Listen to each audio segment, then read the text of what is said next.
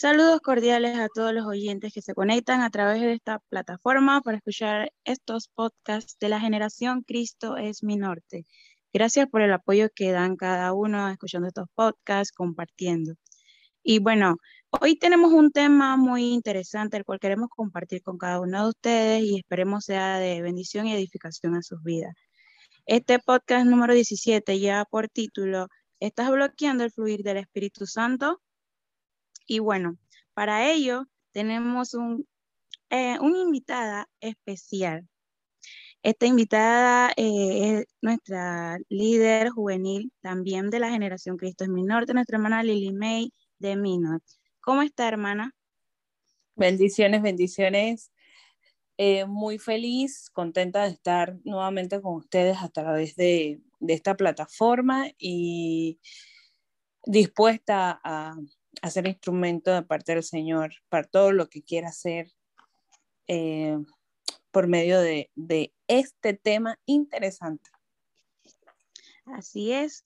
Bueno, un gusto saber que está con nosotros compartiendo de este tema y pues bienvenido a cada uno de los que están escuchando. Esperemos que se pongan muy cómodos eh, para que puedan eh, recibir lo que el Señor hoy quiere ministrarnos. Y pues vamos a estar dando inicio al tema.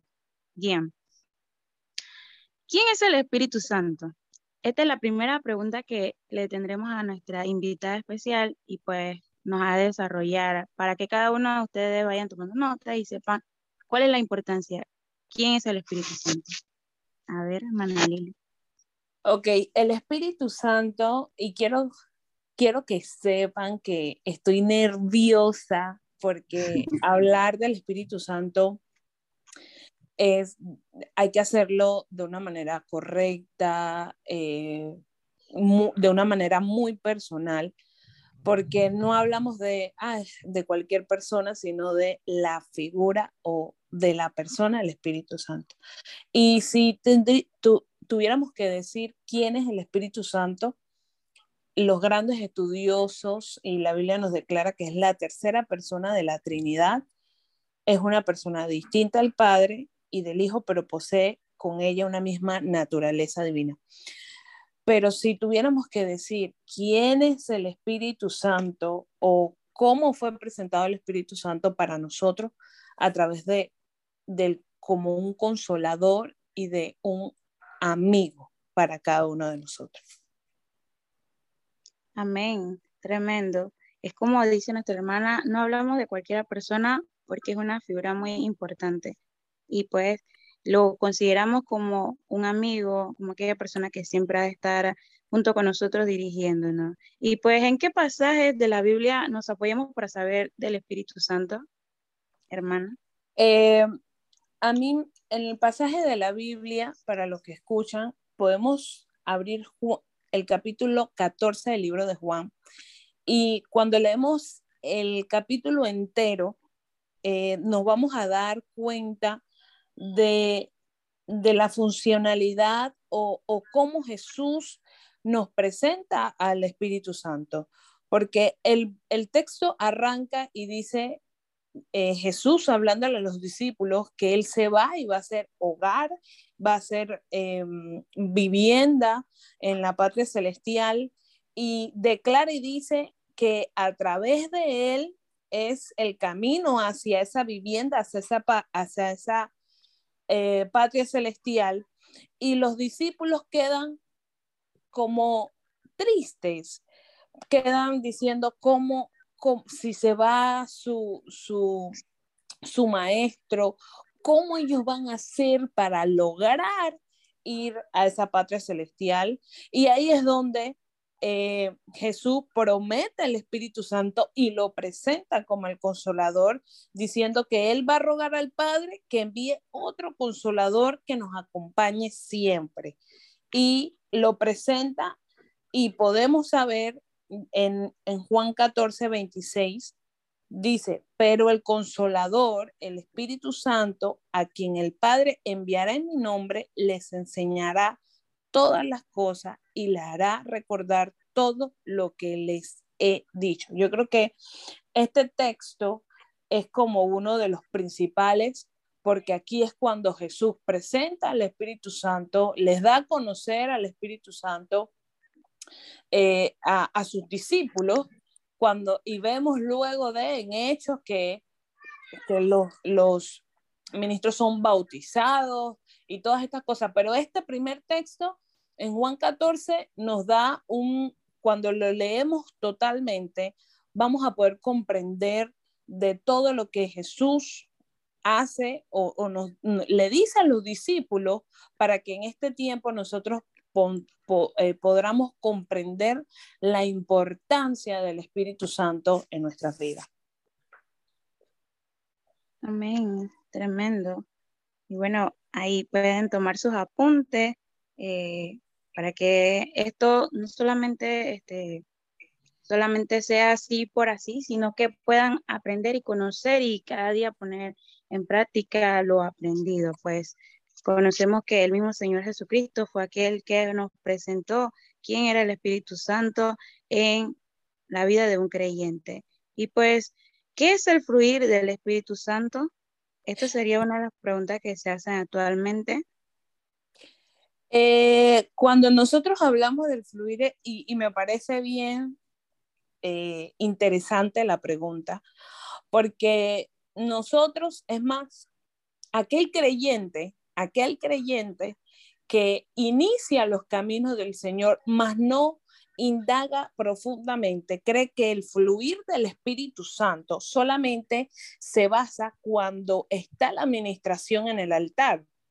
Y cuando hay un movimiento del Espíritu Santo y hay un fluir. Solamente lo relacionan y muchos de nosotros o muchas personas relacionan el fluir del Espíritu Santo solamente en ese preciso momento.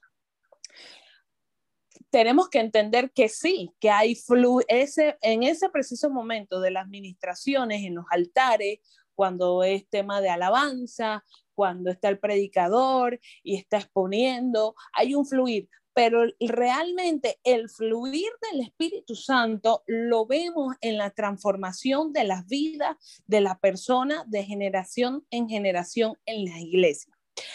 Hay un texto que quiero, eh,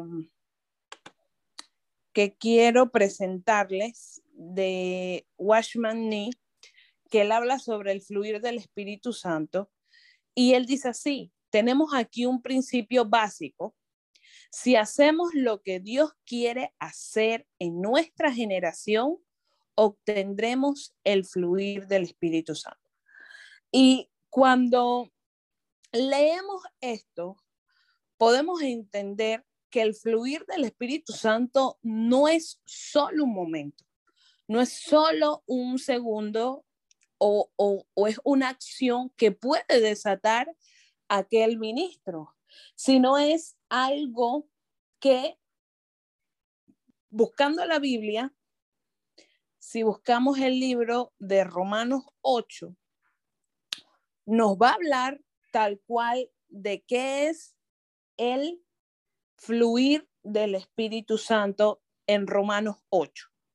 Romanos 8 nos habla de viviendo en el Espíritu. Cuando leemos el texto completo de viviendo en el Espíritu, en Romanos 8, dice así, voy a leerle el texto. Acá dice, Romanos 8, en el verso en el verso 9 dice, mas, vosotros no vivís según la carne, sino según el Espíritu. Si es que el Espíritu de Dios mora en vosotros. Y si alguno no tiene el Espíritu de Cristo, no es de él. Dice, pero si Cristo está en vosotros, el cuerpo en verdad está muerto a causa del pecado, mas el Espíritu vive a causa de la justicia. Y aquí si seguimos leyendo Romanos 8, nos dice, nos da a entender todas las cosas, habla también de las aflicciones presentes, habla de, de cómo nosotros debemos vivir en el espíritu para que entonces logremos ese fluir del Espíritu Santo de Dios. Sí, wow, interesante este tema que hemos compartido en este día, pues recordemos el Espíritu Santo es una persona muy importante en la vida del creyente y nuestro mismo Señor Jesucristo nos habla acerca de la importancia de la cual es el Espíritu Santo y pues nada más y nada menos puedes sentir quién es el Espíritu Santo viviéndolo por ti mismo. Entonces, ¿Cuál sería la función del Espíritu Santo en la vida del creyente, hermana Lili? Ahí mismo en Romanos 8, en Romanos 8, el 16, dice así, el Espíritu mismo da testimonio a nuestro espíritu, o sea, al nuestro espíritu, que somos hijos de Dios. ¿Cuál es la función del Espíritu Santo en nuestra vida? ¿Cómo dice Romano, y lo leo de nuevo, dice, el espíritu mismo da testimonio a nuestro espíritu de que somos hijos de Dios. Entonces, una de la función principal, por decirlo así, del Espíritu Santo, cuando Jesús nos presenta el Espíritu Santo, es que Él nos recuerde toda y cada una de las cosas que Jesús nos enseñó en la tierra. Y que nosotros, a través del Espíritu Santo, podamos entonces entrar en esa patria celestial y cumplir el propósito que Él tiene para cada uno de nosotros.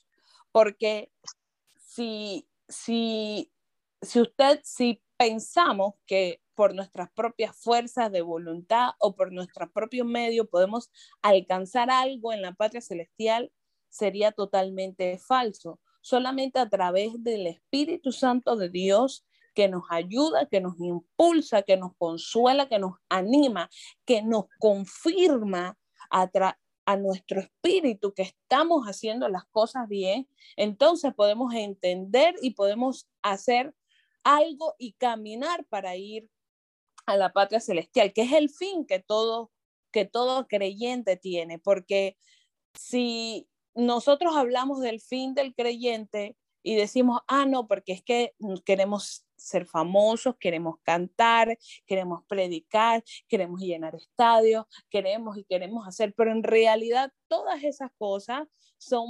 simplemente parte del ministerio que ejercemos en la tierra, pero el fin del creyente debe estar enfocado en entrar en la patria celestial.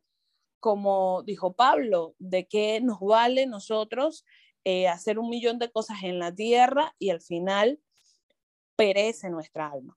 Entonces, ¿cuál es la función si tuviéramos que decirle más que que tener el fruto, o sea, más que los dones, más que todas esas cosas, la función es que el espíritu nos confirma en nuestro espíritu que estamos en el camino bien. Y ahí es donde vamos a empezar a reflejar el fruto del Espíritu Santo, que es gozo, amor, paz, benignidad. Ahí es donde vamos a empezar a reflejar los dones del Espíritu que vamos a empezar a ejercer, pero todo esto cuando el Espíritu confirma nuestro espíritu que somos hijos de Dios, que somos transformados, que en realidad estamos en el camino correcto, que estamos haciendo las cosas bien. Esa es la función del Espíritu Santo como persona, estar ahí, decirte, eso pelado, lo estás haciendo bien, vas por el camino, corrígeme esto, em, ponte de rodillas, ruega, no pierdas tu fe, no te desenfoques y camina adelante. Oh, excelente esta interpretación, definición de la pregunta que hicimos anterior. Y pues hemos llegado a una pequeña pausa. Espero que se queden con nosotros para seguir compartiendo este tema que es de tal importancia a nuestra vida como creyentes.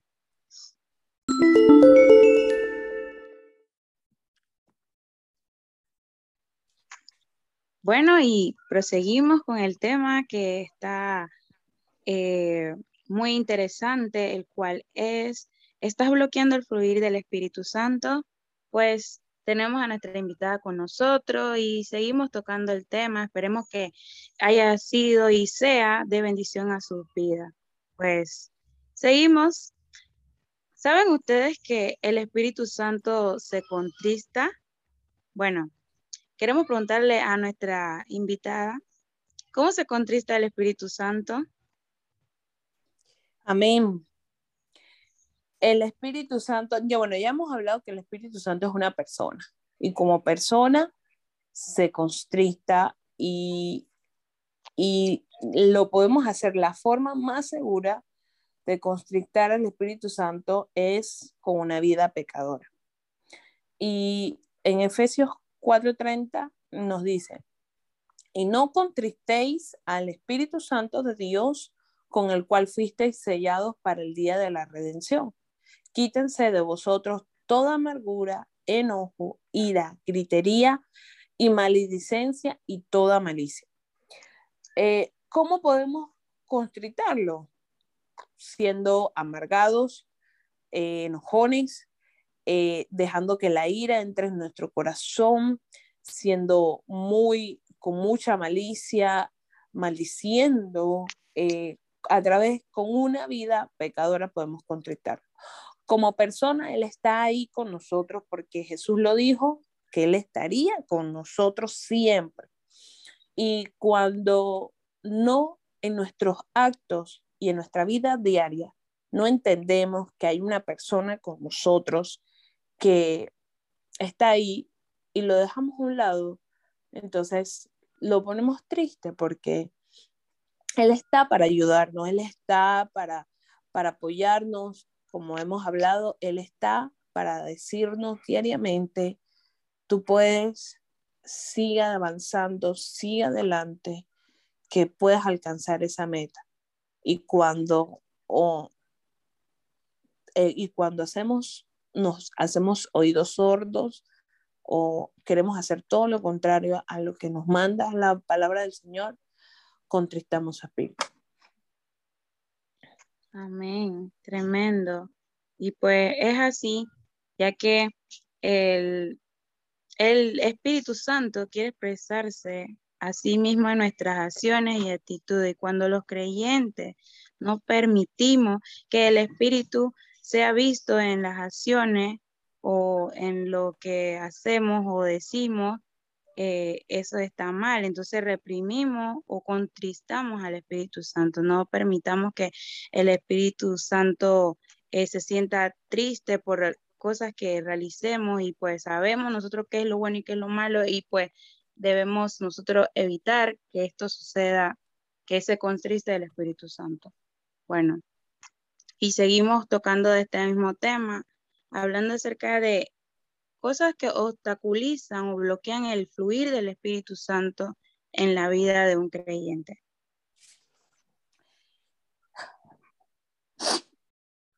Eh, cosas que obstaculizan una mentalidad esclava.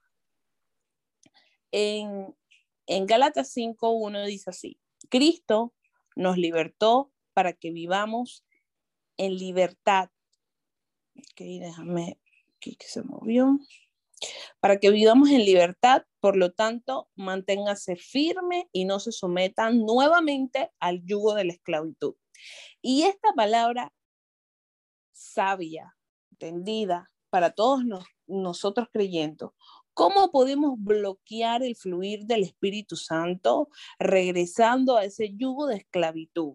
Regresando a esa mentalidad de esclava. Y, digo mentalidad porque cuando nosotros empezamos a pecar, empieza en la mente. Cuando nosotros actuamos eh, deliberadamente o empezamos a, a, cometer lo que el Señor no le agrada, eso empieza y nace desde nuestro corazón y empieza en la mente. Cuando en tu mente eh, tú dejas que la duda crezca en tu, en tu mente, cuando tú dejas que el no puedo, cuando tú dejas que que, que esa la libertad que nos ofrece Cristo y la cambias sometiéndose con la esclavitud, con las cosas pasadas, pensando en cosas impuras, pensando en cosas que no le agradan al Señor, pensando en, en, en, en situaciones o en, en momentos de, de, de pecado. Lo, lo, hace, lo hacemos en la mente. Entonces, cuando nosotros empezamos con esa mentalidad esclava, bloqueamos automáticamente el fluir del Espíritu Santo. Porque ¿cómo, cómo, cómo hace el, el, la Biblia nos dice, pensad en esto, en todo lo puro, en todo lo bueno, en todo lo, de, lo que es de buen nombre, en todo lo recto. Pensemos en cosas buenas, porque así a través el Espíritu Santo de lo que es digno de mirar, entonces Él va a fluir en nuestras vidas, transformándolas de, de tiempo en tiempo, de etapa en etapa, porque la vida del creyente es esa, una, un constante crecimiento.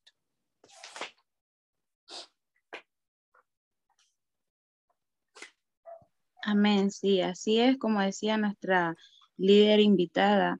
Querido hermano y oyente, ya lo saben, todo está en nuestras mentes y pues solamente hay que dejar que el Espíritu Santo sea aquel que domine todo lo que podamos pensar y que todo sea eh, para glorificar y honrar el nombre de nuestro Señor. Y seguimos con estas preguntas. ¿Cómo mantener limpio el fluir del Espíritu Santo? Ya que hablamos de cosas que obstaculizan, ¿cómo podemos hacer para que se mantenga limpio ese fluir en nuestras vidas? Y podemos responder esto de una manera clara y concisa, dedicándole tiempo al Espíritu Santo. Sencillo. ¿Cómo mantengo limpio el fluir? Dedicándole tiempo. Necesito dedicarle tiempo al Espíritu Santo. Eh, en este siglo, en este momento, en esta etapa de nuestra vida, donde la gente todavía no ha comprendido que el tiempo, cuando dicen que el tiempo es oro, el tiempo es oro. El tiempo se acorta y hay millones de cosas externas que nos presenta el mundo para robarnos ese tiempo para robarnos el tiempo que tenemos de nuestra vida diaria para no dedicarlo a lo que realmente vale la pena, que es a, la persona del Espíritu Santo. Entonces, ¿cómo podemos mantener el fluir? Necesitamos dedicarle tiempo. ¿Cómo? A través de la palabra, a través de la oración, a través de la adoración, a través del tiempo, de, el tiempo especial, el tiempo separado, ese tiempo dedicado, presentado a través del tiempo que le dedicamos al Señor, a la persona del Espíritu Santo, es que vamos a mantener limpio el fluir del Espíritu Santo. Así como cuando nos dicen Gálatas de las obras de la carne y del Espíritu. Si nosotros dedicamos em, tiempo a alimentar nuestra carne, nos engordamos físicamente. Si nosotros dedicamos tiempo al Espíritu Santo, nuestro hombre interior no se engorda, se fortalece. Amén. Wow, tremendas comparaciones las que hemos Y pues es así. Dedicar tiempo al Espíritu Santo. ¿En qué? En la palabra, en la oración, adorando. Un tiempo especial dedicado y separado para el Señor. Y tú que nos escuchas allí, puedes lograr hacerlo todo si solamente te dispones para ah, que pueda ser tu vida cambiada, transformada por el Señor y ser ministrado y que abunde en ti el, fluir del Espíritu Santo. Pues ya hemos llegado casi a la parte final, pero no sin antes, queremos escuchar algún comentario o consejo que nos quiera dar nuestra invitada especial, nuestra hermana Lily May. A ver, hermana, ¿qué usted quiera decirle a los oyentes que eh, nos escuchan? Eh, bueno, primeramente gracias por la invitación. En verdad que eh, gracias por tenernos en cuenta. Los tengo en lo profundo de mi corazón. Eh, sí, mm, tendré que decir unas palabras finales em, sería que el, todo esto que hemos dicho hoy, que hemos, que has escuchado, todo esto, todo esto se queda en simples palabras si no experimentas la llenura o experimentas en tu vida el Espíritu Santo. ¿Cómo vamos a poder entender eh, lo que nos dice la Biblia a través de, miles de textos que hablan del Espíritu Santo? ¿Cómo, podemos eh, experimentar todas estas cosas y la obra del Espíritu Santo en nuestra vida, no solamente oyendo o, leyéndolo, sino experimentándolo en nuestra vida. ¿Y qué hace el Espíritu Santo en nuestra vida? Si lo dejamos hacerlo, Él lo va a transformar, va a transformar nuestra vida completamente cuando tú pensaste eh, tú pensabas de una manera, Él te va a enseñar a, a, dedicar esos pensamientos a, a la obra del Señor, cómo en verdad debes vivir, cómo en verdad debes obrar. Le, le pone ese sentido a la vida que muchas personas han perdido o han dejado a un lado porque las cosas materiales no es sentido de la vida. Esforzarse, levantarse en la mañana y regresar en la tarde y volver a hacerlo todos los días y, tener un dinero en la cuenta para sacarlo y gastarlo, eso no es sentido en la vida. El sentido de la vida y el verdadero sentido es cuando el Espíritu Santo transforma nuestro ser y ya no vivimos nosotros, sino Cristo vive en nosotros y cada una de las cosas eh, de este mundo se nos hace vanidad, se nos hace pasajero porque estamos realmente enfocados en lo que es eterno. Y quiero decirles a cada uno de ustedes que me escucha, em, hablar del Espíritu Santo es sentir, vivir y experimentarlo. No solamente no te quedes en, en escuchar este podcast, sino en tu intimidad, en tu momento de relación, habla y dile, Espíritu Santo de Dios, quiero conocerte realmente, quiero saber de quién, de, de lo que he escuchado, de lo que hablan, de ti, de lo que dice la Biblia. Quiero experimentarlo en mi vida y te aseguro que vas a experimentar el fluir del Espíritu Santo.